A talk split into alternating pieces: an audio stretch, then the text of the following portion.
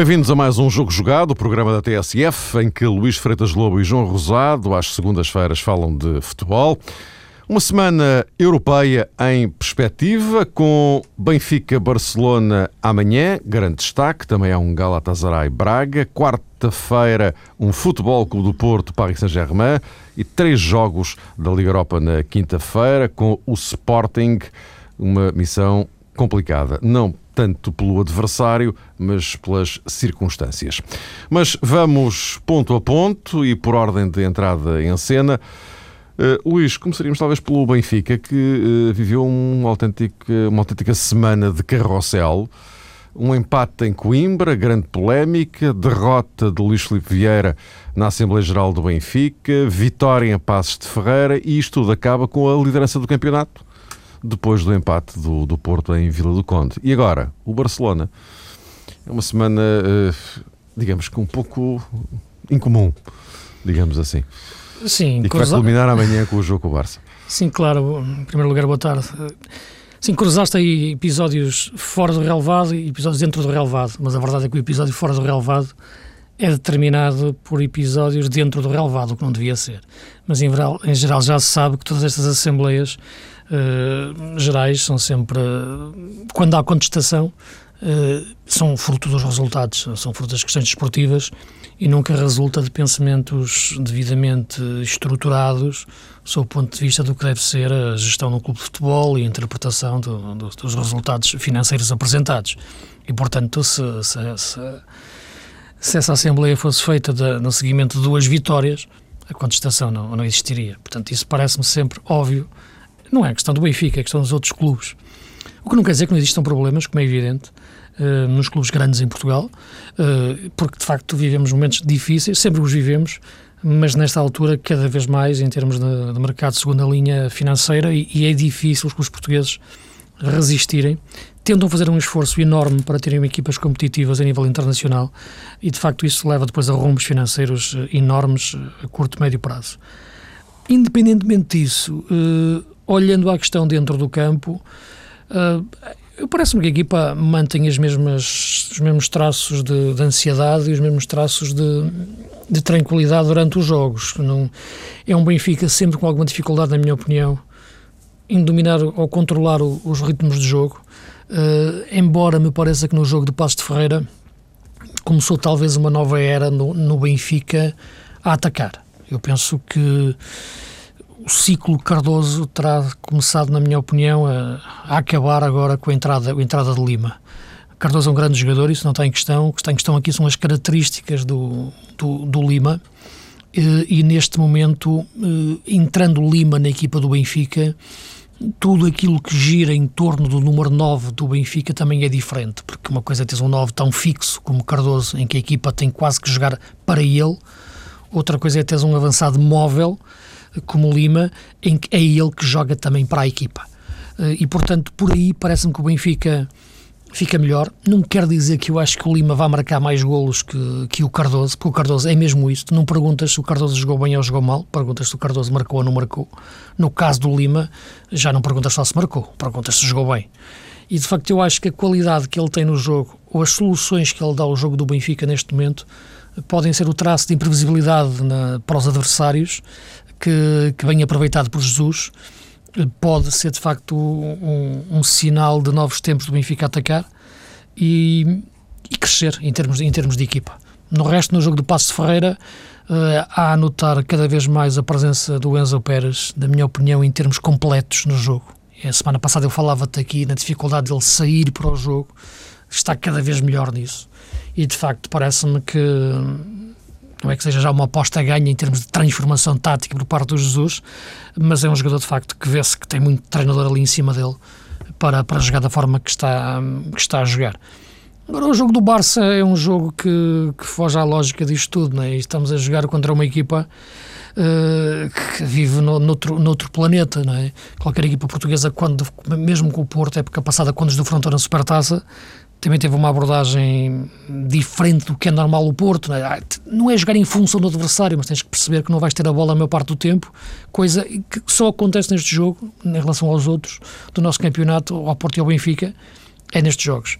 Portanto, muitas vezes nestes jogos com o Barcelona, eu tenho dito várias é importante ter a bola, sim, mas é importante não a perder em momentos em que tu fiques desequilibrado, não é? porque aí o Barcelona é muito forte. O Barcelona só tem, só tem tanta posse de bola porque a recupera muito rapidamente também quando a perde. E portanto aí o Benfica tem, tem que ser inteligente. Acho que a ocupação do corredor central é, é fundamental. O Barcelona é, é uma equipa de grande posse, mas não é uma equipa que nós eh, vejamos a terminar as jogadas com cruzamentos para e cabeceamentos. Né? Tentarem fazer um esforço para se lembrarem de um jogo do Barcelona com um cruzamento à linha e um cabeceamento avançado. Não há não existe. Portanto, aquilo é quase tudo na zona central, em espaços curtos, com, com, com aquela pulga, não é? Que, com, com que, que, que, em 20 metros decide tudo, não é? Portanto, eu acho que, que o Jesus vai, já sabe isso, não é? E vai concentrar bem aquela zona central com Enzo Pérez, com, com, com Matites. Não sei se não será jogo para meter André Almeida também. Uh, e acho que vai jogar só com um avançado. Lima, movimentações permanentes e Aymar, não é? Portanto, a minha dúvida é perceber se ele vai meter André Almeida ou não e largar um pouco o Enzo Pérez e jogar mesmo com os três, uh, sendo Aymar, nesse caso. Vamos ver, porque eu acho que em termos de contenção defensiva ou de controlar aquele espaço é muito importante porque é por ali que o Barcelona cria, cria problemas. Porque há, só para terminar, há duas coisas. Uma coisa é travar a forma de jogar do Barcelona. Outra coisa é conseguir um bom resultado frente ao Barcelona época passada nós vimos, e já vimos esta época também, o Real Madrid aqui a travar a forma de jogar do Barça. Durante algum tempo o Mourinho pensou só em como derrotar o Barcelona e metia o pé para meio campo ou qualquer coisa. Agora já quer travar a forma de jogar do Barça. E aí sim joga em pressão alta, marcando o início de construção do Barcelona. E portanto aí é uma grande equipa a jogar contra outra grande equipa a tentar travar a forma de jogar do Barça. Mas isso é preciso de facto ter uma grande capacidade de fazer pressão alta a esses jogadores. Outra coisa é conseguir um bom resultado frente ao Barça. Uh, isso já o Chelsea época passada conseguiu. Num bloco mais baixo, oito jogadores atrás da linha da bola, eles falharam as oportunidades, metes um contra-ataque, fazes um gol. Eu não acho que o Benfica tenha hipóteses de travar a forma de jogar do Barça. Agora, pode conseguir um bom resultado. Acho que não é preciso esconder-se tanto atrás, mas vai ter que ser o Benfica mais em bloco baixo do campeonato para aguentar este Barcelona. Aliás, o Jorge Jesus ainda, ainda há bocadinho, na luz, ia mais ou menos nesse, nesse sentido, não é? Que jogar de igual para igual para o Barcelona, qualquer um pode dizê-lo, mas ninguém o faz, não é? E, e um ponto é um, pode ser de facto um bom, um bom resultado para, para o Benfica, como ele dizia, frente a uma equipa que é candidata a ganhar a Champions. Não é ganhar o grupo, é ganhar a Champions. Né? João, e este cenário todo que envolve o Benfica? Pois olha, pegando, boa noite a todos, pegando as palavras de Jorge Jesus, quando ele há pouco em conferência de imprensa no Luz dizia que hum, era muito importante que a equipa e também já agora a equipa técnica, não apenas os jogadores, uh, soubessem dizer não ao medo, eu diria que o Benfica, em termos uh, competitivos, pode realmente ser uma equipa com essa matriz, mas mais importante do que não ter medo é, é ter paciência contra o Barcelona. Eu acho que vai acontecer muito esse mega desafio uh, para além das questões de ordem estratégica. É evidente que todos nós uh, podemos também participar neste grande desafio mediático que é discutir um bocadinho, ou especular um bocadinho, ou projetar um bocadinho um Benfica-Barcelona, porque não é todos os dias que aquela, na perspectiva de muitos, e eu se calhar estou incluído, não é que faço uma reflexão muitas vezes sobre isto, mas se calhar o Barça é realmente a melhor equipa de todos os tempos, não é todos os dias é, que temos realmente a oportunidade de ver jogadores como Messi, Xavi, Iniesta ao vivo. Uh, e então é sempre muito saudável fazermos vários exercícios, dizia eu, até de âmbito uh, tático e também estratégico, tentar perceber se realmente Jorge Jesus vai apostar em Pablo Aymar, se esteve a uh, guardar Aymar para este jogo, se pode ou não utilizar André Almeida. Eu acho que não, Luísa, por aí não, não arriscaria tanto. E, e, eu tenho a opinião que o Benfica deve, no plano, digamos meramente futebolístico, uh, entregar as aulas, obviamente, a Sálvio, por tudo aquilo que ele é na equipa do Benfica, por aquele espírito competitivo que tem e pela capacidade de desequilibrar. O Barcelona, pelo lado esquerdo, uh, pode ter vários jogadores, como se sabe, mas se calhar pode ser a zona preferencial de ataque ou de contra-ataque por parte do Benfica, o corredor direito. E aí acho que Sálvio é absolutamente. Imprescindível, é um titular intocável, digamos assim, na equipa do Benfica. E acho que do outro lado deve jogar Bruno César, precisamente porque é um jogador que se calhar funciona mais no apoio defensivo, talvez a Melgarejo, do que propriamente Gaetan ou outro jogador qualquer. Por aí o Benfica tem que ser forte, estamos de acordo, o Luís também já explicou por que motivo no corredor central a equipa do Benfica tem que ser um, ehm, tem que estar bem preenchida numericamente, daí a possibilidade que se abre porventura a Pablo Aymar nas costas de Lima, mas acima de tudo tem que ter uma grande presença espiritual. De facto, o Barcelona é uma equipa paciente e é sobretudo uma equipa que não se importa de esperar, às vezes até para, para o lado do limite Notou-se nos jogos diante do Spartak, notou-se também agora recentemente na Liga Espanhola, frente ao Sevilha, mas não foi o primeiro exemplo que de vez em quando até parece que o Barça relaxa em demasia, sofre um golo ou dois e, olhando para o relógio, qualquer outra equipa ficaria extraordinariamente aflita na busca da chamada remontada, como eles dizem, do outro lado da fronteira. O Barcelona não tem essa paz espiritual, tem essa confiança nos seus processos e sabe, evidentemente, que tem jogadores que também, de repente, podem resolver as coisas. Mas, acima de tudo, permanece sempre essa hum, aposta no coletivo, na forma de jogar, que tem muitas raízes e que está muito entroncada em diversos jogadores, e isso para o Benfica vai ser, digamos que, hum, uma amostra que nunca viu, porque essa forma de estar, de jogar, de proceder, de saber jogar com o relógio e de saber jogar com a mente é uma coisa que no Campeonato Português não acontece, na Liga dos Campeões acontece raramente e hum, sobrinho a Mário Luís que realmente por aí estamos, na minha opinião, confrontados com o tal grande desafio tático que se depara Jorge Jesus. Muitas vezes falamos, e, e eu participo também muito, eh, digamos que nessa orientação, que Jorge Jesus é um homem que gosta muito destes conflitos e destas uh, formas desafiadoras de se explanar taticamente e as suas equipas. A todos os níveis, este Benfica-Barcelona representa isso, mas acho muito positivo aquilo que eu já disse em conferência de imprensa, esse reconhecimento que falava Luís Freitas Lobo, que o Benfica não vai ter muita bola, isso é muito bom, é, é um bom princípio para a equipa do Benfica ter essa uh, percepção e já agora também essa coragem para dizer que hum, não vai ter medo diante do Barcelona. E já agora, para terminar, já que falei em coragem, e o Luís também focou a questão da turbulenta Assembleia Geral para o Luís Filipe Vieira, não é a primeira vez, isto é quase não sei se um must, mas não é de facto é invulgar. Já aconteceram episódios uh, bastante melindrosos para o Luís Filipe Vieira, que de vez em quando é confrontado com esta crítica feroz do, dos adeptos. E vamos pôr os nomes às coisas. Normalmente é corporizada pelos No-Name Boys, uma das claques, talvez a claque principal uh, do Benfica. Uh, essa é a verdadeira oposição, digamos assim, no universo benfiquista. Os No-Name têm, lá está, têm coragem para ser oposição, mas não têm nomes. A outra oposição, pelos vistos, tem muitos nomes, mas se calhar não tem muita coragem. Sim, isto em relação que, às assembleias. Só, desculpa, só um pequeno Diz. parênteses. Coragem com petardos é que não. Não, é evidente que não. Isso aí, isso aí, isso aí, isso aí é, é sempre criticável. Claro, é lógico, isso aí está completamente fora de questão. Diz, diz.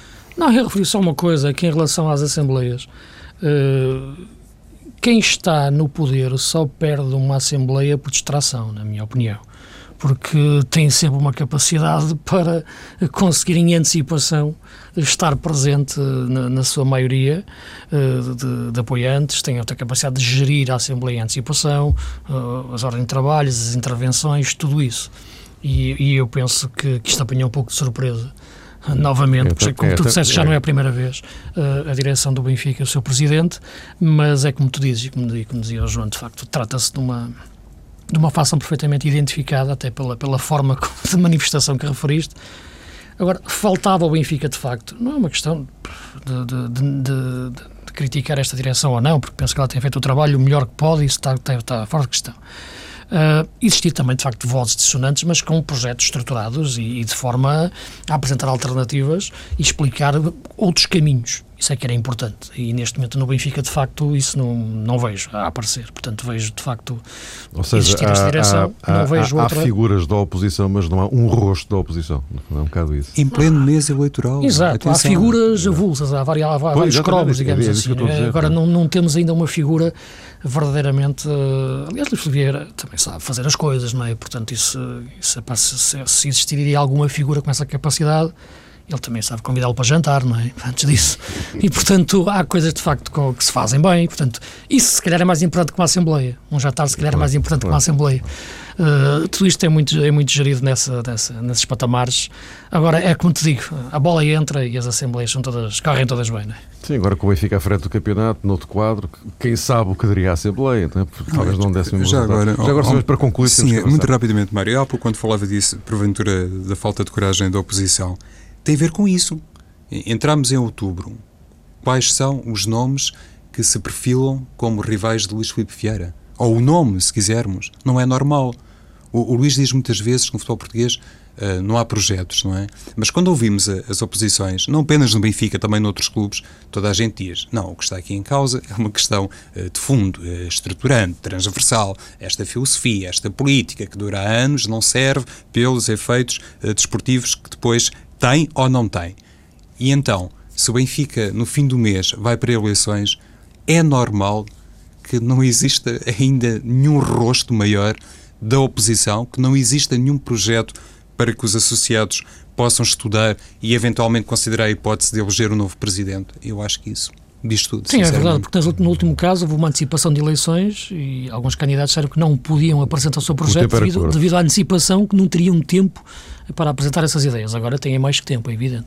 Isso aí concordo com, com o João, claro.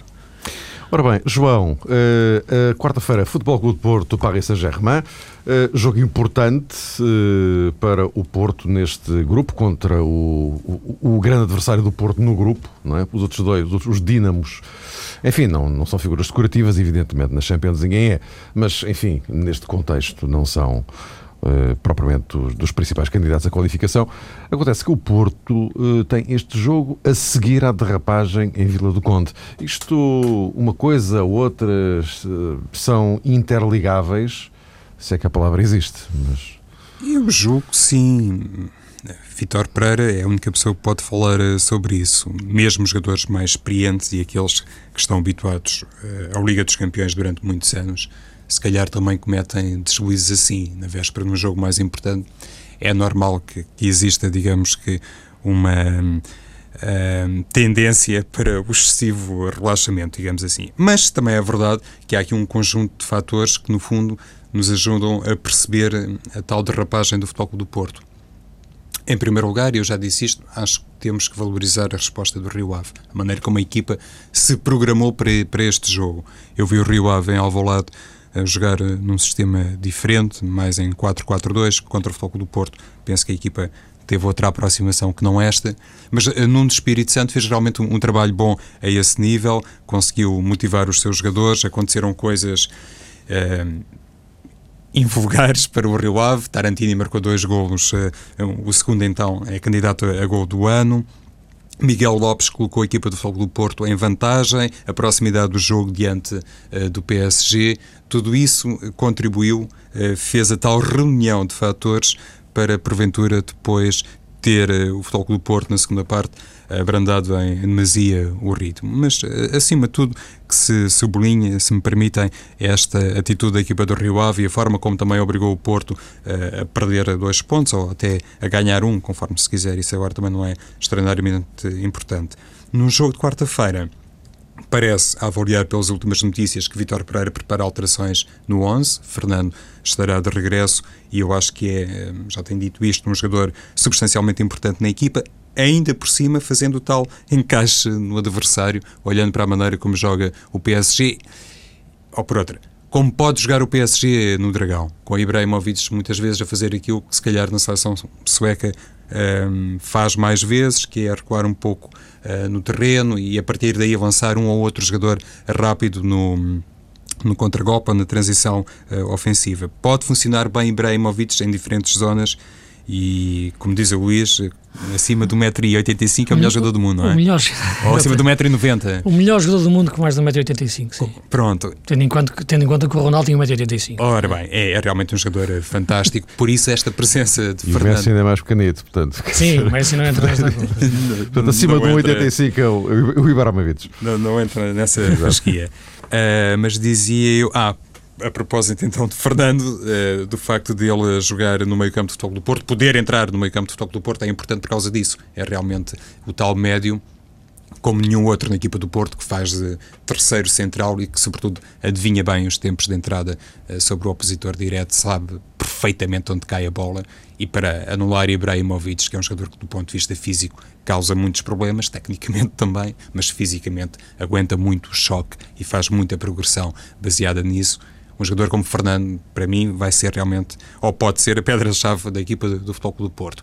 E depois já se sabe, encher bem o meio-campo. Há pouco falávamos do Benfica-Barcelona, considerando, enfim, o sistema habitual de Ancelotti, o Futebol do Porto, se calhar a atacar, vai obviamente manter-se fiel e, sobretudo, manter-se confiante no 4-3-3, mas a defender.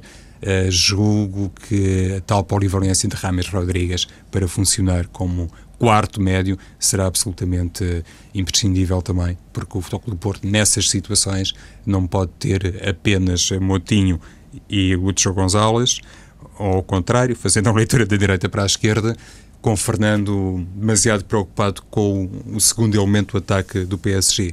Por isso, o tal recuo de Rames Rodrigues. Eu, quando digo recuo, é mais predisposição para colaborar no processo defensivo. Não é recuar eh, para os 30 metros ou para os 40. Ele até pode recuar para os 60, se eventualmente o Futebol do Porto estiver suficientemente dominador no jogo. Mas essa predisposição para colaborar com os outros eh, do meio campo pode realmente depois dar ao Futebol do Porto a tal capacidade para controlar as coisas e assumir, eu vou dizer isto, hum, não sei se é demasiado arriscado ou não, mas eu acho que o Futebol do Porto o Futebol do Porto é favorito para este jogo, mas tem que ter muito cuidado com a resposta do PSG, sobretudo em contra-ataque.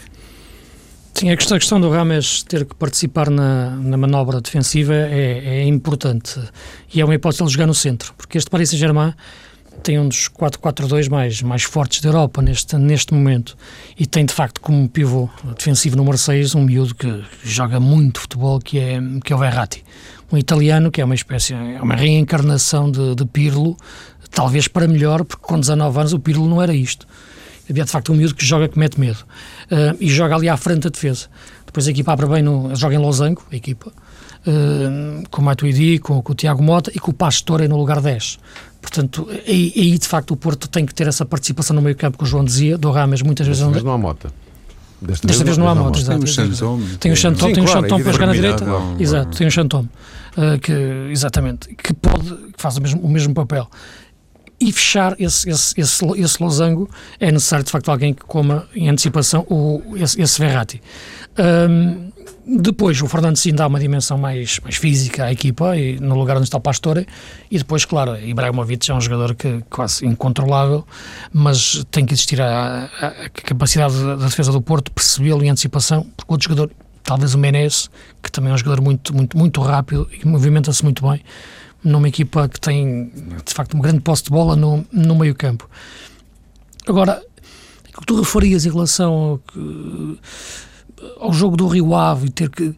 Eu penso que, que é evidente que uma, uma, derrota coloca dúvidas dentro do, do, de uma equipa, isso não há dúvida nenhuma, ou um empate neste caso. E, em primeiro lugar, parentes, grande mérito do Rio Ave, sem dúvida nenhuma, nesse, nesse resultado e na forma como o Nuno mexeu na equipa ao meio do jogo, na entrada do Ucra, na saída do Viras, que era o médio mais defensivo, na forma como abriu a equipa e na forma como deu mais liberdade até ao Tarantino, partindo desde trás, que é aparecendo na frente. Portanto, muito mérito do treinador do, do, do Rio Ave. Mas a verdade é que neste momento eu acho que o transfer até do jogo do Rio Ave, eu já o vejo mais até para o jogo da próxima semana, a próxima jornada do campeonato com o Sporting. Porque se pelo meio o Porto de facto não ganhar o jogo ao Paris Saint-Germain ou lhe correr mal o jogo, pode acontecer, porque o PSG é uma grande equipa, eh, de facto eu acho que vai entrar muitas dúvidas no corpo dos jogadores do Porto para o jogo com o Sporting. Aí sim o trabalho de Vitor Pereira vai ter que ser, eh, ser muito, muito grande. No jogo Rio Ave em si, eu acho que mais uma vez se percebe que Rames Rodrigues no centro ou na ala pode ser uma uh, uma falsa questão, não é? Uh, agora, o que eu acho que o, que é um falso problema porque eu acho que o Vitor Pereira tinha dado bem a solução a semana passada. Dentro do 4-3-3, de facto, é o que ele diz. Ele tem que começar a jogar numa ala, mas depois haverá tempo no decorrer dos jogos, no decorrer do campeonato, para ele jogar no meio. Eu acho que o jogo do Rio Ave foi o jogo ideal em para ele, a partir do minuto 70, com a saída do Lúcio, passar a jogar no meio e o Porto cair em cima do Rio Ave e matar o jogo. Naquela altura, o, o Vitor Pereira pensou mais em controlar o jogo. Não sei se ele também já tinha o jogo do, do, do PSG na cabeça. Se calhar tinha. Uh, voltar a dar minutos a Fernando, sai da EFUR, que não joga, portanto. Uh, e, e, e manteve Defur em campo, não é? Portanto, o Rames ficou na, ficou na ala. Mas a verdade é que o Porto, numa altura em que podia assumir o domínio do jogo para vencer o Rio Ave, preferiu controlar o jogo e, e gerir a vantagem de 1 a 0 e Rames não jogou na zona central. Numa destas oportunidades que o Vitor Pereira, na semana anterior, em conversa de imprensa, disse muito bem que seriam os tais momentos em que ele poderia jogar no meio, embora ele ache, e bem, que ele deve partir da ala dentro do 4-3-3. Portanto, eu acho que foi um erro de avaliação do Vitor Pereira o jogo do Rio Ave, essas substituições, uh, e aí começou a perder o meio-campo e perdeu o jogo. E neste momento eu já não, eu não gosto de analisar equipas a partir de momentos, a partir dos jogadores que saíram, porque isto agora já é outra equipa. Mas a verdade é que quando estava o Hulk, sempre que o Porto adormecia, como adormeceu profundamente, em sono profundo, a meio da segunda parte do jogo com o Rio Ave, havia, havia alguém que o acordava, que era o Hulk. Agora já não há ninguém para o acordar. Né? Se Rames apareceu na central, e não acordou, e não anda uma bola à barra, mas não chega, porque ele não está a jogar naquela zona. E portanto eu acho que tem o treinador, quando mexe na equipa, com substituições, tem que mexer no jogo ele mexeu na equipa e mexeu no jogo para pior. O Nuno mexeu na, mexeu na equipa e mexeu no jogo para melhor para o Rio Ave. E o resultado acabou por ser, na minha opinião, justo. Aproveitando essa referência ao Sporting, o Porto vai receber o Sporting justamente na próxima jornada da Liga no domingo, só que aqui pelo meio o Sporting joga na quinta-feira na Hungria com o Videoton, eh, um jogo que no contexto da Liga Europa eh, é um daqueles eh, que é obrigatório o Sporting ganhar. O Videoton é a equipa mais, teoricamente, mais fraca deste grupo. O Sporting começou com um empate 0-0 com o Basileia em casa, que é um mau resultado numa prova curta, como é a fase de grupos, perante um adversário direto, não é? Uh, mas o problema do Sporting, Luís, já agora, aproveitando a hum. deixa, o problema do Sporting é que este jogo com o Videoton adquire uma importância muitíssimo maior por causa daquilo que está para trás. E o que está para trás é agora o empate com o Estoril, nas circunstâncias em que se sabe, eh, um pouco a repetição do que aconteceu com, com, o Gil Vicente, só que agora era para, não era para recuperar de uma desvantagem de um, era uma desvantagem de dois, só deu para o empate, não deu para mais. Eh, e, e, de facto os adeptos do Sporting, como se viu e ouviu em Alvalade no fim do jogo, não estão nada convencidos com isto. E, não, portanto, o... Sapinto está como é? Não, claro que Sapinto, neste momento, é, como todos os treinadores, está sempre, sempre contestado. Agora, aquilo que me parece é que uma coisa é contestar um treinador pelos resultados. Isso acaba, acho que é sempre redutor. Outra coisa é contestar um treinador pela forma como a equipa está a jogar. Uh, e, de facto, neste momento, eu acho que, mais que os resultados, aquilo que eu acho que deve preocupar os adeptos do Sporting e a sua direção é a forma como a equipa está a jogar. Uh, que é, e os resultados depois são consequência disso. Desta vez há relação direta. Uh, a equipa, de facto, exibe neste momento um sistema tático e um, e um modelo de jogo para o qual não sei se, se, não exibe rotinas para isso. Este 4-4-2, o Sporting nunca jogou assim. Uh, Sapinto, aliás, caracterizou-se por chegar a, ao Sporting, equilibrar a equipa bem a defender, com dois médios defensivos, um 4-2-3-1, foi assim que fez a pré-época, foi assim que o Sporting vinha a jogar e de repente durante aquela semana em que saíram páginas de jornais atrás das outras, foi questionado se a Pinto ficava ou não, alguns jogadores que não jogavam, que deviam jogar, outros que deviam sair, o Sporting aparece transfigurado em 4-4-2, a jogar em vez de, de, um bloco mais baixo, transições rápidas, a querer jogar em posse, com dois homens na, na, abertos na frente, o Viola mais em movimentos, e portanto o Sporting alterou completamente uh, a sua ideia de jogo. Uh, e neste momento, claro que é uma ideia ainda não solidificada e, portanto, os jogadores não conseguem colocar em prática. Vê-se que a equipa não tem rotinas para jogar assim. Eu acho, eu não acredito que o Sapinto tenha pensado na pré-época neste sistema alternativo, porque nunca, nunca o testou verdadeiramente. E mesmo agora, ele aparece-me, na minha opinião, de uma forma muito abrupta. Uh, e os jogos, de facto, no início, denotam sempre um Sporting hesitante, sem conseguir colocar em prática esse sistema, e depois têm acabado os jogos de uma forma completamente anárquica, à procura do resultado, com adversários enfiados lá atrás, por razões várias, seja o Gil Vicente porque não consegue sair, porque não tem avançados, seja o Estoril que estava com 10 jogadores. Portanto, neste momento, aquilo que eu acho mais preocupante é olhar para um Sporting e ver uma confusão de ideias e não identificar uma identidade, uma impressão digital clara daquilo que o Sapinto quer. Isto é, já não é criticar a forma de jogar do Sporting, é criticar como é que o Sporting quer jogar. Porque, de facto, vejo neste momento uh, falta de rotinas para jogar nesse sistema uh, e, e, a equipa ressente-se ressente disso. Não sei se esta semana é decisiva ou não para, para, para o Ricardo Sapinto, não é? se é questão do jogo com o Videoton e a questão do jogo com o Porto. Porque acho sempre redutor e por aí. Eu acho que tem que se analisar a competência do treinador. Isso, essa competência do Sapinto não está em dúvida. Eu acho que mesmo que o, que o Sporting perca no Dragão, o que é natural, toda a gente lá perde, não é? E, e empate com o Videoton, exato, pode empatar, é um jogo fora na Hungria, ainda por cima o Paulo Sousa conhece bem o futebol português, que é o treinador do Videoton. Uh, portanto, não é por aqui que eu acho que o treinador deve ir embora. Portanto, tem que ser questionar tudo, desde cima. Agora, quando se renova com o Sapinto no final da época passada, começa-se a época com este projeto, com esta ideia, agora coloca-se tudo em causa. Isto é que há quem fez estas opções. Há uma estrutura diretiva que também tem que, neste momento, assumir as suas responsabilidades e não só, mais uma vez, o treinador levar com a montanha de, dos problemas em cima. É a minha opinião. O Sporting tem sido sempre assim todos os anos. João, a vida do Sapinto. É como diz a Luísa, estou de acordo. Se a eh, continuidade de Sapinto em Alvalade depende daquilo que hum, vai acontecer na quinta-feira e também eh, depois no domingo contra o Futebol do Porto, quer dizer, quem consegue conceber essas datas limite, para mim, eh, isso encerra um ato de cobardia, sinceramente. O Luís lembrava esse pormenor, se calhar até estatístico, é relativamente normal, ou é mesmo normal, uh, tanto Benfica como Sporting perderem no Dragão.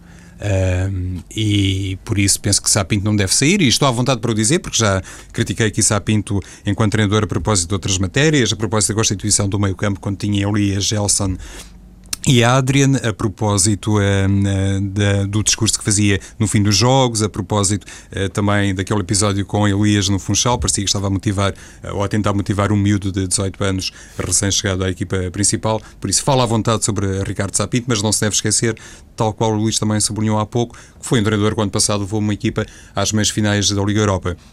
O que deve merecer mais a atenção uh, dos sportinguistas. Há pouco falávamos do Benfica e da ausência de um projeto, uh, provavelmente uh, por parte da oposição do clube, se é que há oposição. O Sporting vai andando sempre de projetos em, em projetos. Havia claramente, por parte de Godinho Lopes, um perfil enquanto candidato a presidente que o distinguia dos outros e os adeptos do Sporting, os sócios do Sporting votaram Godinho Lopes precisamente à conta dessa característica de homem que gosta de olhar para as coisas, pelo menos a médio prazo. Sapinto, por inerência, por ter saído dos sub-19, é também sempre um treinador para ser avaliado a médio prazo, nunca a curto prazo. Tudo isto, todo este sururu que se gerou ultimamente, parece que entra em rota de colisão com todos estes aspectos fundamentais que, por um lado, uh, alicerçaram a escolha de Godinho Lopes e depois, por parte de Godinho Lopes, também uh, a escolha de Ricardo Sapinto. E isto é que não se compreende e pode realmente fazer o Sporting continuamente atrasar-se, mas é como dizia... Hum, o Dr. Miguel Macedo, não é? Se calhar é, é, como o país, o Sporting. Muitas cigarras, poucas formigas e, e de ano para ano é, é, é assim. Uh, já estamos mesmo no, no, no, limite do nosso tempo. Apenas aqui uma referência final para o Braga, que tem amanhã com o Galatasaray. Um jogo muito complicado, porque uh, é um jogo que o Braga não pode perder, não é? Porque se perder com o Galatasaray, uh, duas derrotas da Champions, inclusivamente pode começar a comprometer uma transição para a Liga Europa. De que, enfim, esperamos que as coisas não vão por aí. Eh, voltamos a encontrar-nos eh, para a semana, depois da Europa, depois do Porto Sporting e hum, em vésperas do regresso da caminhada portuguesa para o Mundial. Até para a semana.